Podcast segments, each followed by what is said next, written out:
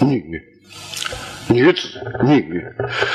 关于女子，最大和最普遍的误读是认为女子应该分读，把女做第二人称的儒讲，把子做儿子或者年轻人讲，这也是错误的。文语中一共十七个女字，十七个女字有十五个做你讲，第二人称。有另外两个做女讲，就是其人愧女那个女，那是做女性讲。还有这里为女子与小人为男讲，其他十五个都是做儒讲。但是做儒讲的时候，在任何一次做儒讲的时候，在所有的任何古代经典中，都有必然的原则，就是这个做儒讲一定是明确甲和乙，就是说话对象是谁和谁。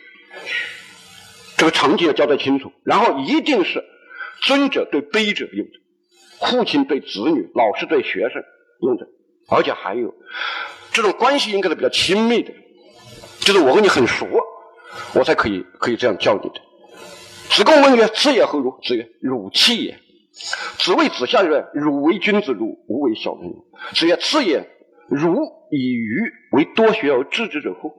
等等。而且女作儒讲的时候，它本身就不是敬称，它是先生长辈对弟子晚辈用的词。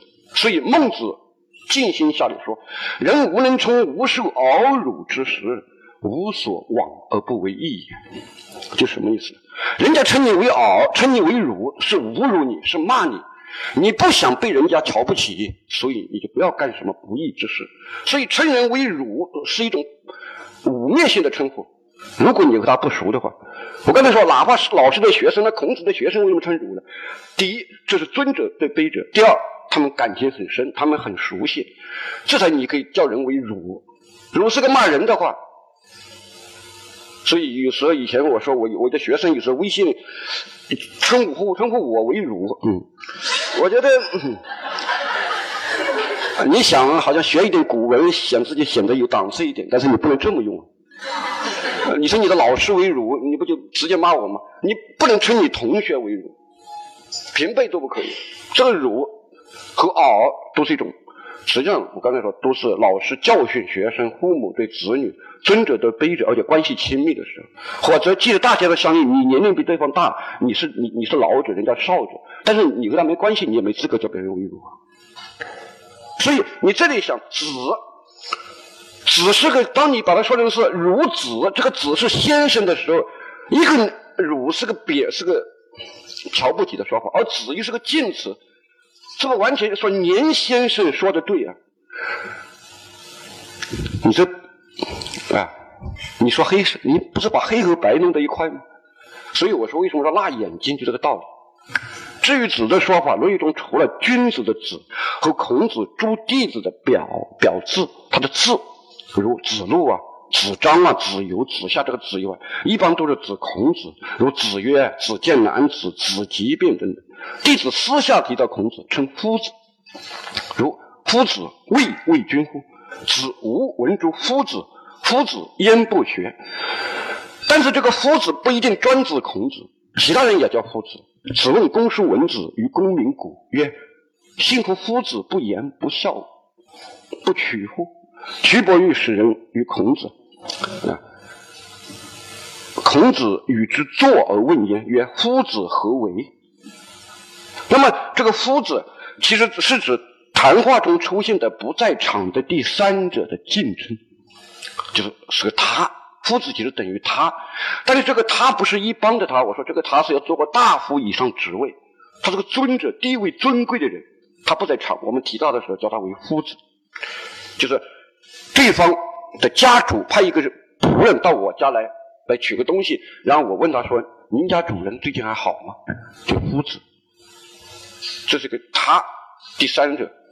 所以我说我们后世叫孔夫子的，反正我是不用，我说我直接叫孔子。因为这个夫子实际上是弟子与弟子对话、互相谈到的时候叫夫子。那么如果当面这个夫子就转为子，子就等于您嘛。我们今天说的“您”，我以子为义之奉，我还以为你们问什么了不起的东西啊？子见夫子乎？您看到了我我老师嘛，呃，这是这是子路问那个呃何教丈人呢，嗯，子为公也，重尼其贤于子乎？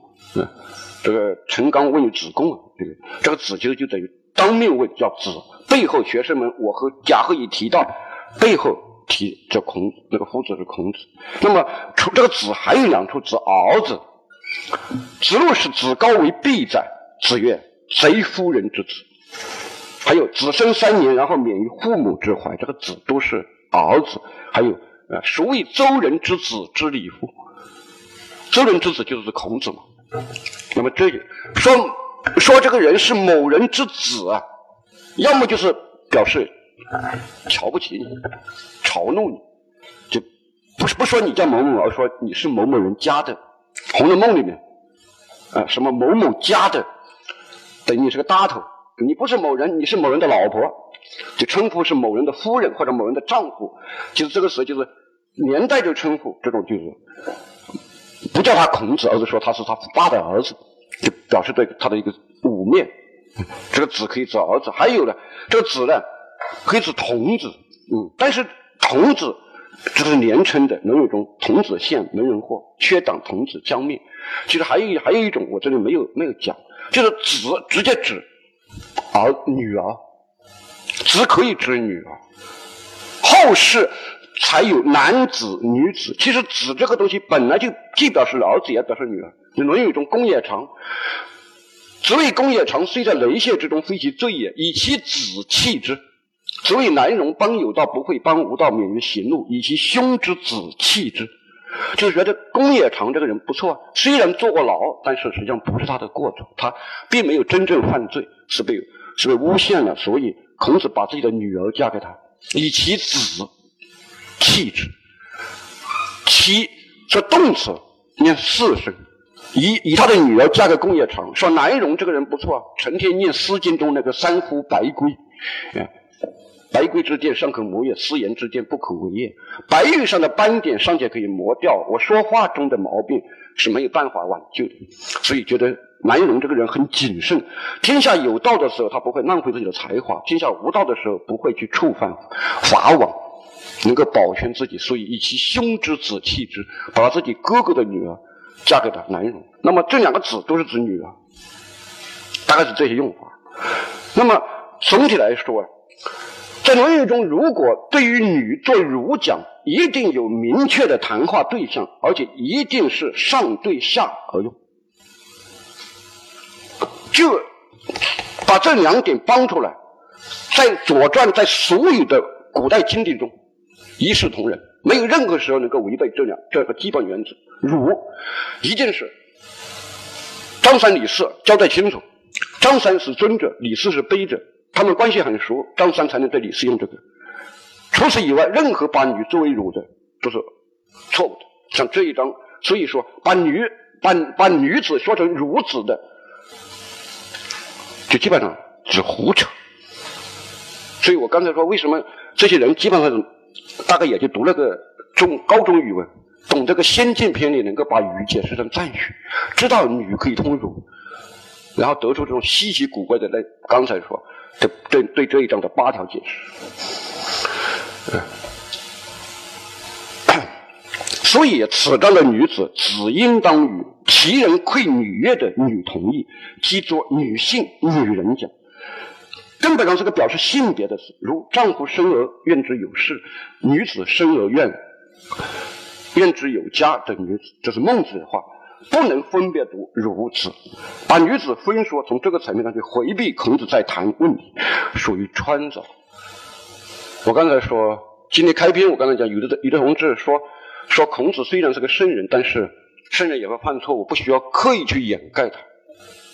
我没掩盖，我到现在我没有掩盖任何东西。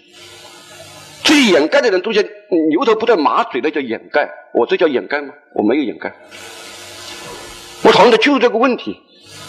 你你把女和子都拆开，你把唯女子这个唯独说成是近词为，然后把这个在个语字上做文章，在这个唯字上做文章，那就属于。那就属于掩盖。我讨论的是对经典的一种深入的去看法，嗯嗯，没有任何掩盖。如果如果我自己都都不能过我自己这一关，我还能过大家这一关？那么，只有这个结论：此章的女子啊，当止于养小人地位啊地位高的养主，关系密切的人，通常也就是他们的妻或妾，而且小与小人一帮，缺乏教养，行止不端。绝不能离开养而犯着所有女性都禁止不训，远之责任。为什么呢？为女子与小人为难养也。这个主语是谁？为女子小人为难养。我问你，你有资格养人吗？你养不起吗？你可能自己和老婆生了一个孩子都好，嗯，请请请一个保姆，每个月八千块钱，你觉得很累了。你也你没有资格养一养小三的，你也没有资格请一堆管家的。为女子与小人为能为能为难养也，谁有资格养女子小人？我问你这个问题：能够被被别人养的女子和小人，又可能是什么人？难道这些都不考虑？谁能养啊？那么这个养人的人肯定是有身份的人，被养的人，他为什么会被别人养呢？他不能自力更生吗？他是因为什么样的机缘和身份而被别人养的呢？所以你这样想，这个雍渠作为一个宦官，春春秋时期就有宦官，和男子作为一个女性，在那种传统社会里，他是个，他是个，他是个，他等于后宫的嫔妃嘛，就这样，他这个夫人，不就很明显吗？那卫灵公是一国之君，他当然有资格和条件来养人，来养。而朱熹说，臣妾。说仆隶下人是妾，难道就不能是妻吗？魏魏灵公的夫人她不是妾，她是妻，但是妻对于魏灵公来说依然是一种从属关系。就是朱熹在刻意的在这个地位低下这个东问题上做做文章。实际上，我认为不是这样。这地位低下这里不是这个问题的关键。这里。他本质上还是说的是个德行问题，而不是一个地位，就是说这才是本质。那么，他把这一章钱穆把这一章定义为齐家之事，齐家说此齐家之一事，按照朱熹的路数来啊，我们经常注意大人君子，很少注意女子小人啊，圣人这个虽然是小事也不能轻忽，所以讲了一堆道理嘛，说这是齐家之事，但是实际上。如果这里是卫灵公的话，君主与大臣，虽然他不是大臣，是个宦官，以及和国君夫人这个关系是国事，是治国之一事，而并非齐家之一事。就是说我为什么说孔子啊，他眼里没有小人呢？啊，没有女子呢？他为什么眼眼里没有女子？因为。因为孔子关注的是道啊，他要平定天下，他关注的是治国平天下这些大的规则制度，而女性不在治国平天下里面。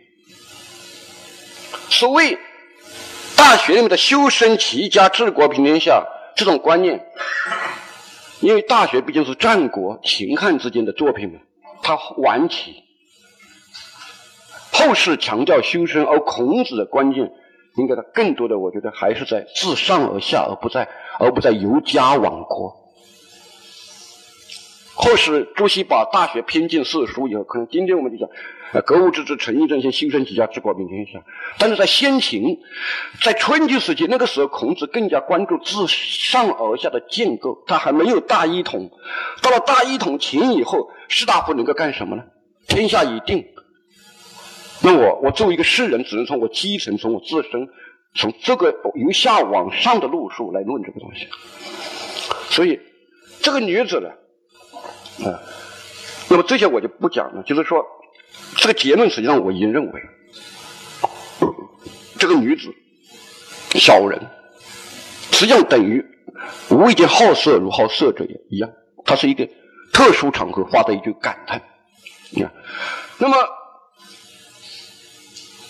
刚才我说《论语》中孔子不谈女人，他为什么不谈女人呢？我说，因为孔子关注的是治国平天下，而女人不在治国平天下这个范畴里面。女人在哪里？女人在家里。这个问题本身就不是一个问题，因为它不是一个问题，所以孔子没必要去讨论它。它为什么不是一个问题呢？这是个由来已久的传统。啊。文语中没有任何一章专门讨论泛指的女性问题。为什么没有讨论？乃是因为西周时期女子的角色只在家庭内活动，在社会政治领域不发生作用或不应当发生作用。周武王伐纣的时候，指责殷纣无道，说：“古人有言，聘姬无臣，聘姬之臣为家之所。”这是《尚书》里面的目视。周武王在在阵前牧野之战进行战战前总动员，发表演讲，指责殷商纣的罪状，就商纣宠幸妲己嘛。母鸡不不不打鸣，母鸡打鸣的话，家里会穷。嗯，今商王寿为妇言适用，今与发推发为公行天之发，就是我今天我激发就是要。行天之法，指责商纣的重要罪状，就是因为偏激无臣。所以可见，女性不能干，女性不能干预政治。也就是说，在商朝，在商朝就是一个铁则，在西周初年就这样。嗯，武王的这些话是政治正确的象征，代表了当时国家政治应该完全由女与男子主宰的一个主流概念。那么，我们继续看啊，春秋时期。不使妇人与国事这种观点继续得到维护和传播。葵丘之会，公元前六百五十一年，我们知道孔子生于公元前五百五十一年，也就是说，在他出生之前刚好一百年。齐桓公，春秋五霸之首，他一生中最大的盟会叫葵丘之会，把天下的诸侯召集到一起，会盟，盟书上。这样说的，那个葵丘之会，成身而不杀，读书加于身上，一名天子之敬，曰：无庸权，无弃敌，无异庶子，无以妾为妻，无使妇人。与国事。同门之后，重归于好。这是葵丘之会。也就是说，作为一个等于今天的联合国公约，它是怎么说的呢？无庸权，就是你甘肃省不能把黄河给断了，把黄河的水都抽光了，搞得下面陕西啊、河南都没有黄河水用。黄河是大家的，所以你不能上游把下游的水都断了。拥就是堵塞嘛，不要不要堵塞这个泉眼泉水。无弃敌气啊，什么来信收气？气就是纸嘛，进敌。买入米，它这个会意字上面一个入，下面一个米嘛。入米，出米叫跳，上面一个出，下面一个米，跳米。我我母亲活着的时候，经常说，我们以前说跳米到市场上跳米，跳米就是买米，买卖米出去嘛。出米，入米为敌，无弃敌，就是说秦秦国遭遇了饥荒，他要在晋国买米，但是晋国就故意让秦国挨饿，不卖米给秦国。这就叫弃敌，不可以。就是人家有难的时候，哪怕你和这国家有矛盾，你也要救济他，你也要把米卖给他，不不准这个阻挡这个。然后无一竖字，竖字竖这个竖又通那个横竖的竖，两点一一点一横那个竖，竖字一般就是指地位卑贱的，事无英雄，遂是竖字成名，地位卑贱的人。庶子，那就是说，不是嫡子，把太子废掉，让其他儿子上位，不可以。无以妻妾为妻，无使妇人与国事。公元前六百五十一年葵丘之会的门子，我我说就等于当时的联合国公约嘛，联合国章程里面就说无使妇人与国事。左传昭公二十一年，书相。之母属美女王国，说：“且三代之王，其子之惠，皆是物也。女何为哉？夫有尤物，足以游人，宜人。苟非得意，则必有祸。尤物这个词就出自于这里。尤物，动人的、妖艳的女性，这美女叫尤物啊。或有尤物足以宜人，苟非得意，则必有祸。所谓三代之属王说：夏桀宠莫喜，商纣宠妲己，呃周幽宠褒姒，皆因之被灭亡。这些观念共同表明，在春秋时代，政治活动由男子垄断，妇女干政被视为不祥，而遭到严厉禁止。所以《周易》里面说：“无忧岁，在中会贞吉。”不能不能往别处去，在家里料理料理料理酒食，这是吉祥的。嗯，那么一家人说家人卦，那个大象说，呃，这个彖辞说家人女正会正位乎内，男正位乎外，男女正天地之大义，说的更明白啊。女正位乎内，男正位乎内，他的卦辞说啊。家人利女贞，他这个卦本身就利于女性站位，他就是说的要正家，女女女主内，男主外。所以孔子为什么不说？我说这个女人不是在论语中随便谈这个问题，孔子也不谈这个问题。他为什么在这里谈这个问题？而且他把小人结合在一起谈。你考察孔子一生的形式，和考察这个小人必须是德行上的小人，而不能是地位上的小人，那基本上结论就出来了嘛。《诗经》中有一个很有名的一首诗，叫《小小雅思干》。嗯，说乃生男子，载寝之床，载衣之裳，载弄之章，其气煌煌，诸夫司皇，世家君王。乃生女子，载寝之地，载衣之屉，载弄之瓦，无非无疑，为九十是义，故父母夷离。所以后来把生儿子叫弄璋之喜，把生女子叫弄瓦之喜。嗯，就是诗干里说，生儿子，把他睡在床上，把他用衣裳把他把他给装裹起来，让他去小时候就玩一种玉叫章，他的哭声很明很明亮，气气煌煌，朱服丝纺，穿的穿的东西非常的华丽艳丽，世家君王，他未来要成为家国的君王。那如果生女子的话。让他睡地上，不让他睡床上啊！在一只替，不让他穿衣穿那种豪华的衣服，就那个包婴儿的那个小被子给裹着他。让他小时候就开始玩瓦，因为那个瓦是用来纺织的，那个搓搓那个线的那种那种那种那种那种线瓦，要掌握这个纺织之道，无非无疑。就是说，不要有过失，也不要过分注重打扮。你看，这个疑啊，有的学者把训成议论的议。不要就是女女性不参与公共事务，不要去讨论太多，不要有什么过失，不要去议论讨论公共事务。唯酒食是只只考虑供奉食物饮料，无父母依礼，不要让父母遭受耻辱。就是一个女儿不听话，然后家门这个门羞啊，就这个无非无义，唯酒食是义，无父母依礼。在这首诗里啊，鲜明的表现出社会对。生男使女的期望和角色界定的不同。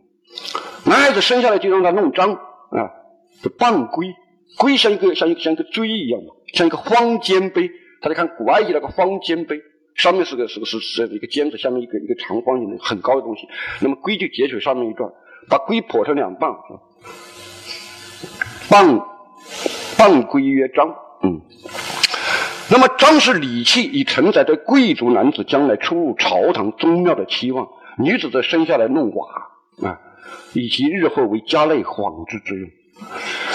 所以，孔子的核心关注始终在于重建一个合乎理想的、以西周为模本的政治道德秩序。所以，孔子在《论语》中不是回避女性这个问题，而是这个问题社会政治层面的女性问题作为一个问题根本不存在。不需要什么回避，这个就这根本这个问题就不是一个问题，它是一个牢固确立的当然传统。因为女性被排斥在社会政治之外，是一个牢固确立的不容置疑的当然传统。以孔子“周见于二代，郁郁乎文哉，无从周”的态度，以下对于周公之礼的尊重，他认为这个问题，女性进入社会政治根本就没必要来讨论。而他又是只关心社会公共政治的人，所以他为什么要讲女人？那除非这个女人有你不得不讲的必要性，也是这个女人是国君的夫人，进入了公共政治生活，然后他又不得不去见她。这样讲清楚了吗？很清楚。所以我说这是治国之一事，而并非齐家之一事，并非不利下人，而是国君养的宠臣，并非妾，而是国君夫人。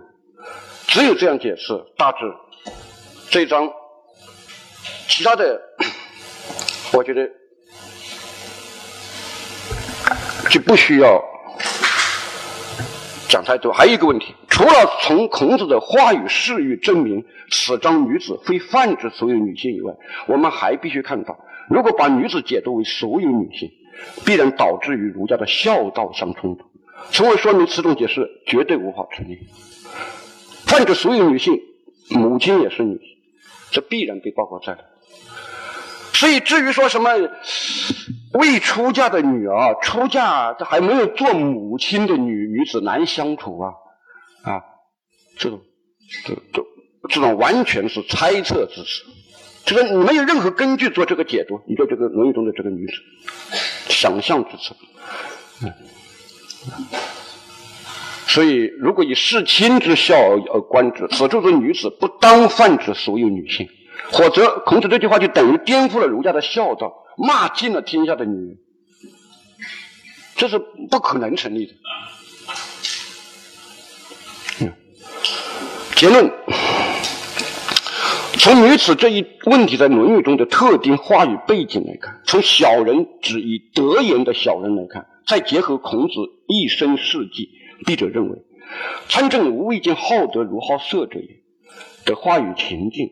有比较充足的理由断定，此章的女子当指男子，此章的小人当指庸曲，应当是孔子同于无无意见好德如好色者而发。一就此章的字词概念、文句结构，联系孔子的社会抱负、伦理立场和教育理念而论，小人皆为以德言的小人，为不义之论。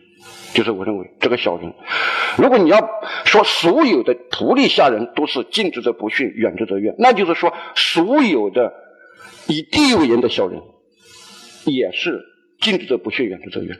那就是那也等于说以地为言的小人都是以德行言的小人。那那问题是，那孔子一生他奔走，他他办教育，他自己本人的出身。他能够接受这样一种观点吗？我说什么样的小人，这两个概念才会重合呢？那就是那些出身卑微、只能养家糊口又没有追求、天天打牌赌博的人，这种人就是以地言和以德言的双重小人，这两个集合是统一的。但是毕竟英雄是不问出身的，所以孔子他在他讲这些话的时候，其实他讲的是另外一个方面。就是君子及莫世而名不称焉。那么你要改变你的地位，你要靠你自己的努力，这就是所谓学而时习之的道理。这这有什么呢？这是这话的侧重点不一样而已。所以第一个问题，这个小人必须是以德言的小人。第二，在整个《论语》中，没有涉及与泛指的女性有关的问题。故因女性不在孔子所关注的社会政治领域之外之内，此章以外，《论语》一共有六章涉及女性，其中以女性作为专门话题而引出的三章，都是因男子而化，就是一个是只见男子，一个是两章无未见好德如好色这些，都是因为男子而化。泛指的女性问题本来在孔子的视野之外，然而此章却专专为女子而发，他为什么要说这句话呢？该有其不得不发的因由在。考虑到春秋时代女子参与政治之难，此女子却能接闻于孔子，足见不是普通女子。我们可以推测，此女子应该是邦君之夫人，有可能是男子。三，吾在逐于鲁，华庶于宋，消消极于位。穷于商周，酷于存在之间，这是庄子里面的话。考出孔子一生行事，他知其不可而为之，一生为社会理想奔走，所欲之分君令臣，亦可谓多矣。然而对孔子可以是则是，可以止则止，可以久则久，可以速则速，同时发生影响到女子与小人。从历代经籍来看，为卫灵公所养的男子与雍渠为一见，而男子与雍渠正好符合以上第一要点的要求，就是前面我们推断女子不在孔子的视野之内，所以这个女子应该不是一般的女子。然后第三点，我们结合孔子的人生轨迹来看。在他一生中，同时见到的女子和小人，只有卫灵公养的男子和雍渠符合这个意见，从此使女子与小人解作男子和雍渠，我觉得应该是比较确定的。结合卫灵公作为君主而养，男子作为君夫人，雍渠作为臣子而被养，这个具体角度，我们可以更深一步看到：近之则不逊，远之则怨。虽然在字面上。当直训为无礼而不仁，其生态似乎可以用小人求助人一言尽止，但是实际上，真正最切近情义的，既然不是齐家之一事，是治国之一事，那等于说，实际上近之则不信，远之则怨，等于说不忠，对国君不忠，只考虑自己的利益，对我好一点，我就得意忘形；对我不好，我就心里一肚子火，只考虑自己的利益而不考虑君主的利益，不考虑国家的立场，这实际上等于不忠。大概是这样一个意思，它是一个政治领域中的关系。那么，以文艺论此章的“唯”啊，当为句首发语词啊，不不呃，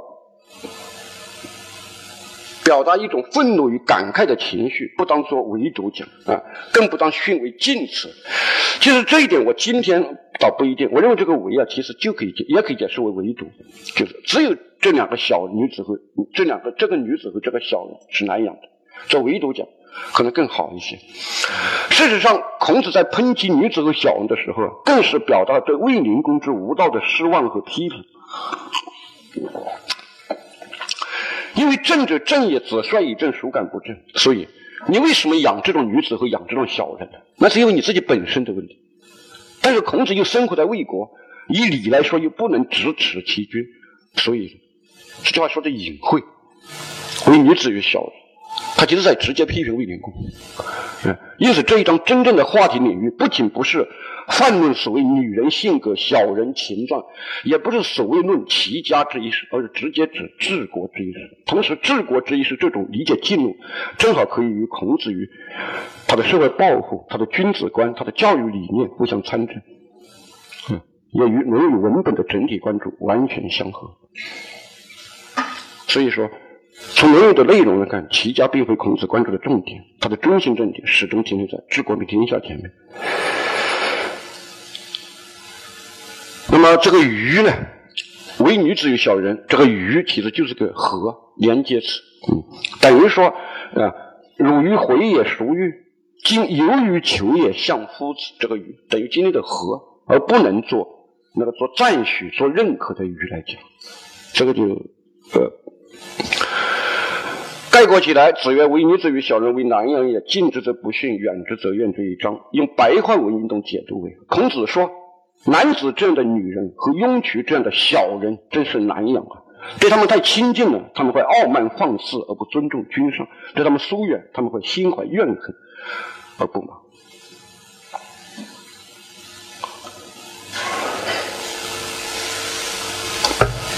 我知道今天的内容是很多的啊。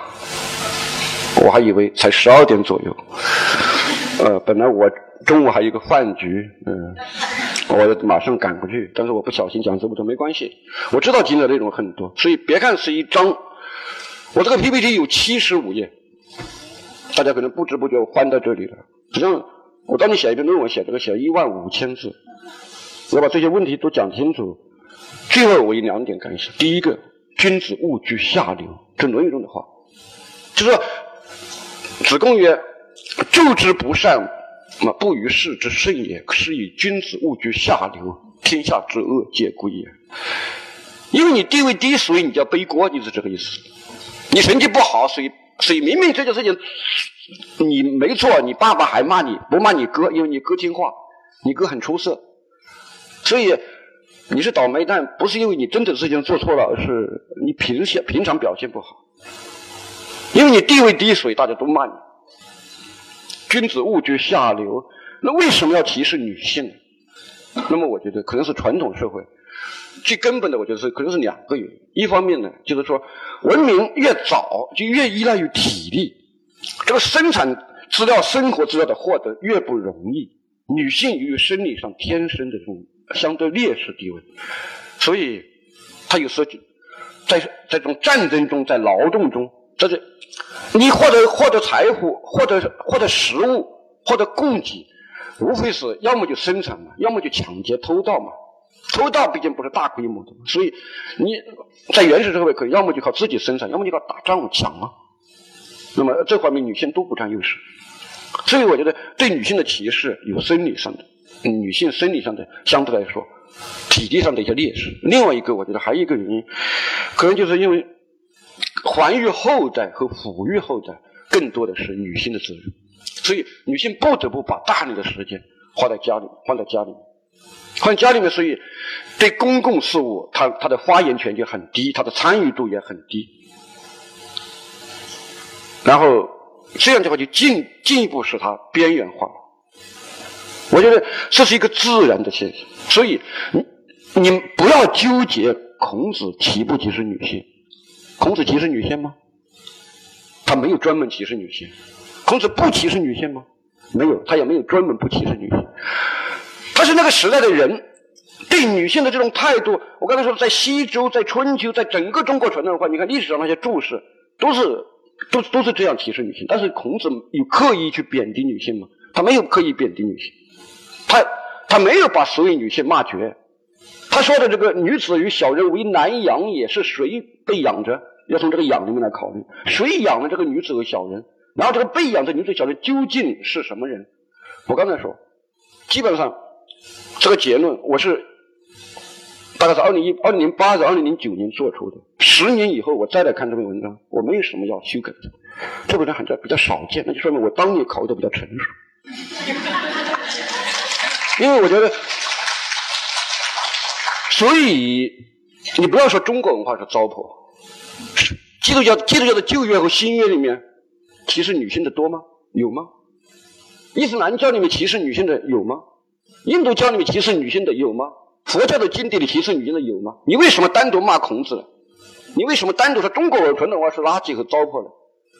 你这什么话呀？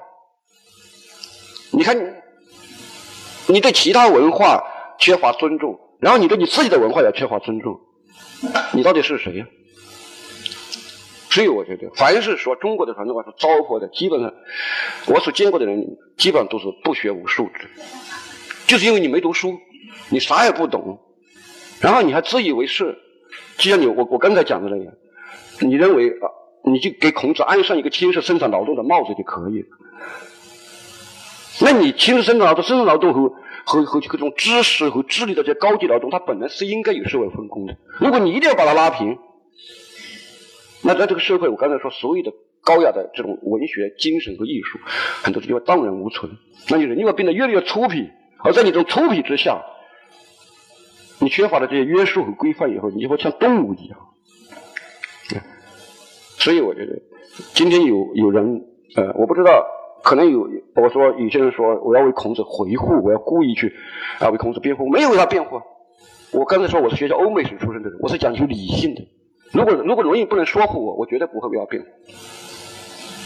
这是第一个问题。所以，女性，你要说你批判古人、批判中国文化，那你不如批判整个人类文明。因为在所有的文化和宗教中，其实对女性的歧视，基本上这是一个普遍的。基本文化现象，我刚才说，由于他们生理上的缺陷，在生理上的不足，由于他们的社会分工角色，他们尤其在繁育后代这个方面，更加的付出更多的时间和精力，所以他们参参与公共事务的时间和机会不多。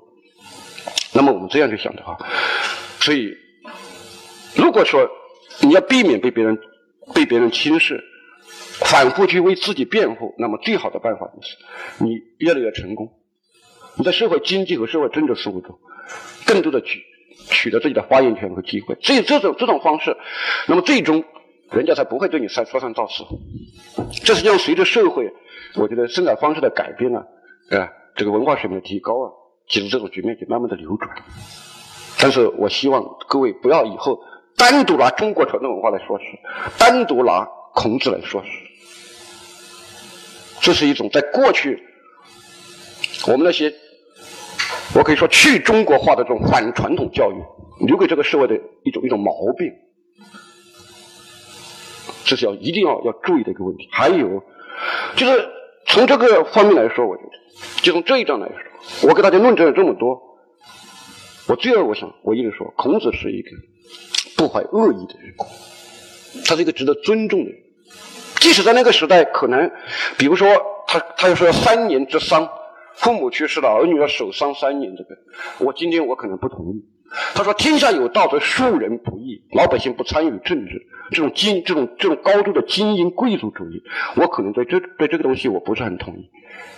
其他，我觉得孔子没有说错什么。他绝对不是一个伪君子，不是一个道貌岸然的故意去贬低女性或者欺骗愚昧劳动人民的人。如果如果是这样想的话，如果孔子是一个可敬的人，那么是不是中国文化？”其实也是一种可敬的文化，所以你内心里要对他有一种温情，而且只觉得他值得尊重，而且值得去拥有他。我想，这就是我今天要讲这一章的目的。至于说，在过去二十年、三十年中，我刚才说我们的这些学学学学学学术论文。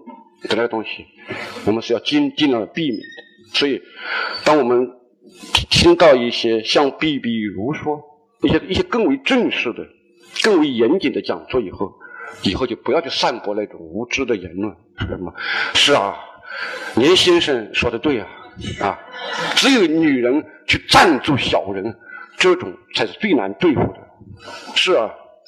你儿子和你们那个地方的小人一样是难相处的呀，就是诸如此类。有一次我在朋友圈上看到这种话，还有人在转发这种解释，啊，我当然我不想说什么，我只是说，这个社会实际上读经典做做什么事情，不管是中医也好，西医也好，或者其他知识，就像厨师做菜一样，当你。真正吃过一些好吃的菜、高级的菜以后，另外有些菜你一看到你想吐，你就不会被他们蒙骗。那么时间有限，我今天讲这么多，谢谢大家。